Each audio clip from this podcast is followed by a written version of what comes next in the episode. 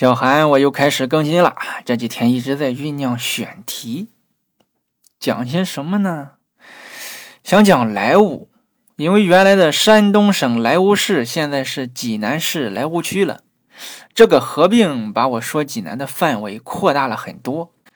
我还想讲在济南周末去哪逛，因为我就住在济南的东部，经常就周末去帽岭山啊、抱山爬个山什么的。我发现每座山都有自己的文化，有它的内涵。比如说帽岭山啊，它在济南战役中扮演东大门的角色。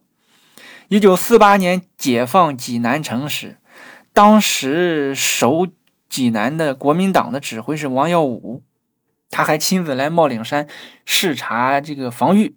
他的师长就告诉他，就帽岭山的攻势能顶解放军十五天的进攻，结果解放军两小时就突破了。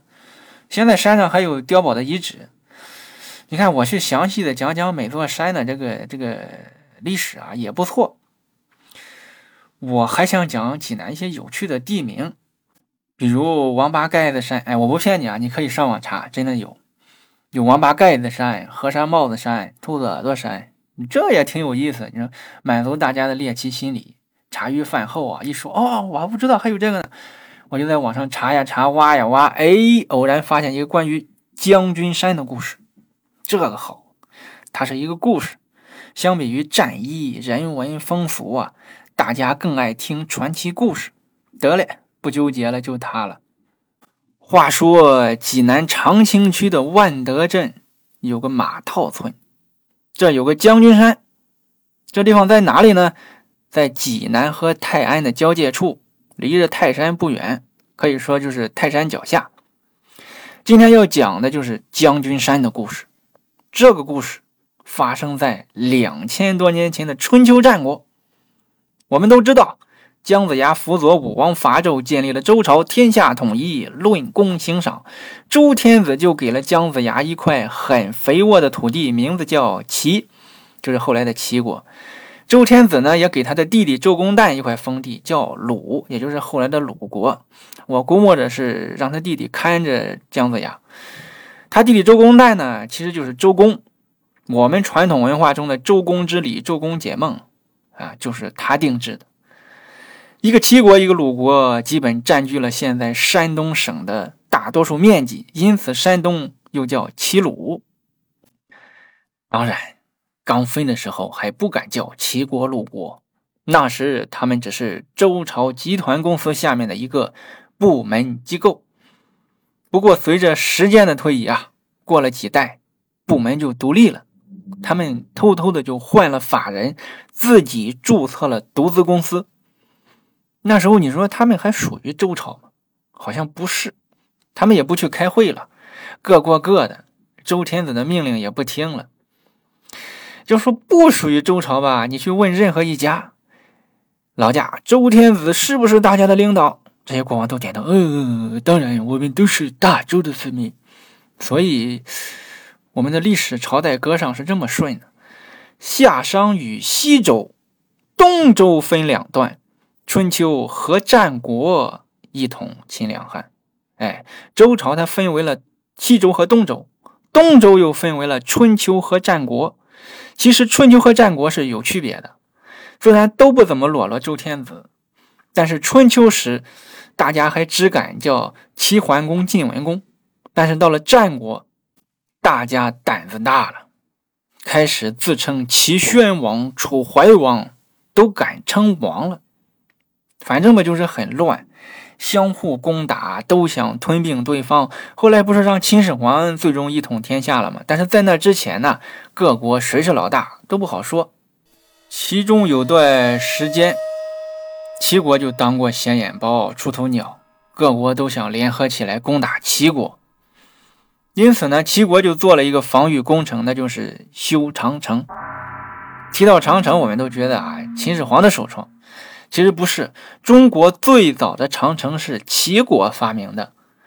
齐国的它的西面和北面是黄河，东边是大海，在几千年前这算是天险，三面都易守难攻，就剩南边有点风险。其实南边也挺好，是泰山山脉和宜山山脉。虽然这俩山脉也挺长，但还算不上天险，顶多就是算是坡多一些。有的地方两侧还都能嫁闺女、走亲戚。因此，齐国就沿着山脉修建长城，当这个城墙用。它是从济南长清的黄河一直修到青岛的黄海，全长六百多公里，翻越一千五百多座山峰，这挺厉害啊！它比七十九公里的雅典壁垒要早两百年，比秦长城要早四百年。可以说是中国的长城之父，世界的壁垒之最。但是，修建的过程也非常痛苦和残忍。你想想，那两千多年前，那时候刚刚才有铁的工具。当时国王有圣旨啊，一定要在整个沿线搭桥铺路，要能从东头走到西头，中间不能断，不然达不到这个防御、啊、运输和通信的效果。但是修到一个地方时出现难题了。这附近有座山叫老瓜尖山，非常陡峭。老瓜就是乌鸦呀。这座山的形状像是一个乌鸦嘴一样尖。因为国王要修成走廊能走路，所以工人就得往上运材料铺路。但是它太陡了，根本运不上去，都已经摔死好多工人了。急得包工头就去找项目经理请示，大人。这个长城，我们修到老瓜尖的时候啊，发现这个地方太陡了，人根本上不去。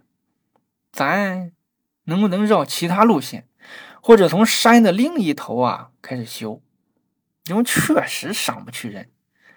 这个项目经理一口就回绝了：“哼，刀山火海也要修，这不我的意思，国王的意思。去去去，继续修。”包工头也没办法，只能回去强压工人，想办法给山崖铺路。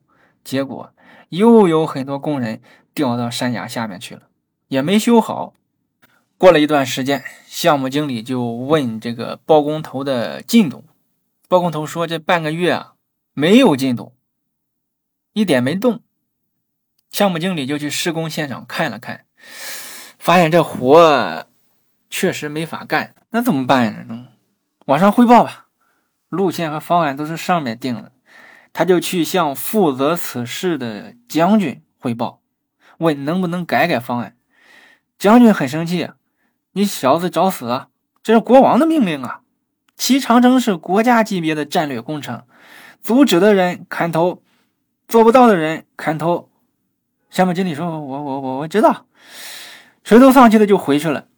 项目经理走了，到晚上这个将军就睡不着了。他担心的是工程进度，他没告诉别人啊，耽误了工期，他也得被砍头。嗯，明天我去看看。将军打算乔装打扮去现场看看情况。第二天，将军就到了老瓜尖，发现这山确实很陡，敌人不可能从这里越过去。他走到山底时，又遇到了工人从上面的山崖跌落，被摔得血肉模糊。虽然将军也是打过仗、见惯了生死的人，但是这种白白送死的情况，他还是不忍心看。将军找到项目经理，发现项目经理还在抽着鞭子催促工人上山：“快快快快，接着上！停工，别修了，别修了！”将军过去就喊，项目经理说的：“你小子找死啊！这是施工重地，谁让你进来的？”将军说：“我是将军，你仔细看看。”项目经理一看，哦，确实是您啊！你不是说国王有旨，谁说不修就杀谁吗？将军说：“那我也不能看着这些工人白白送死。我打过仗，我知道他们的家人都在等他们平安回家。那这这怎么办呢？你说？”将军说：“先停了这段，修后面的。我去找国王，我跟他说有什么事我顶着。”大家都很感谢将军，纷纷表示等他的消息。将军也来不及写公文，骑着快马就去临淄城找国王。这里离临淄城三百多里，一天就到了。将军就把情况跟国王汇报了。说老挂间啊很陡峭，已经是天然防御，没必要修，也确实没法修。建议呢不用铺路，如果非要打通路线，可以绕一绕。国王很生气啊！作为齐长城项目的一名指挥，我的圣旨你看了吗？将军说看了，看了，你还告诉我修不了？你是要和我作对吗？不要忘了你的身份。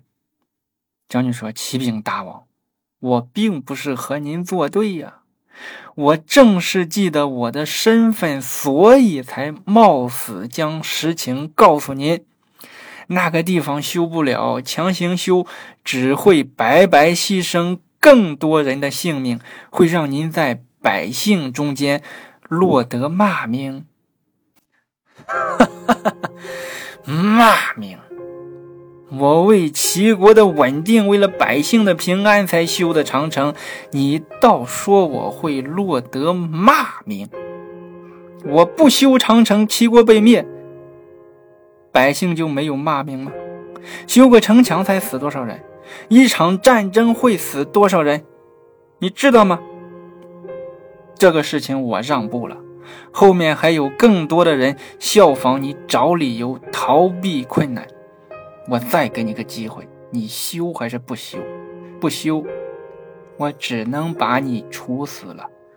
将军说：“如果我死能代替万千的工人去死，请大王砍我的头。”国王说：“真是良言难劝，该死的鬼呀！既然你无视国法，那我只能拿你开刀做例子了。”来人！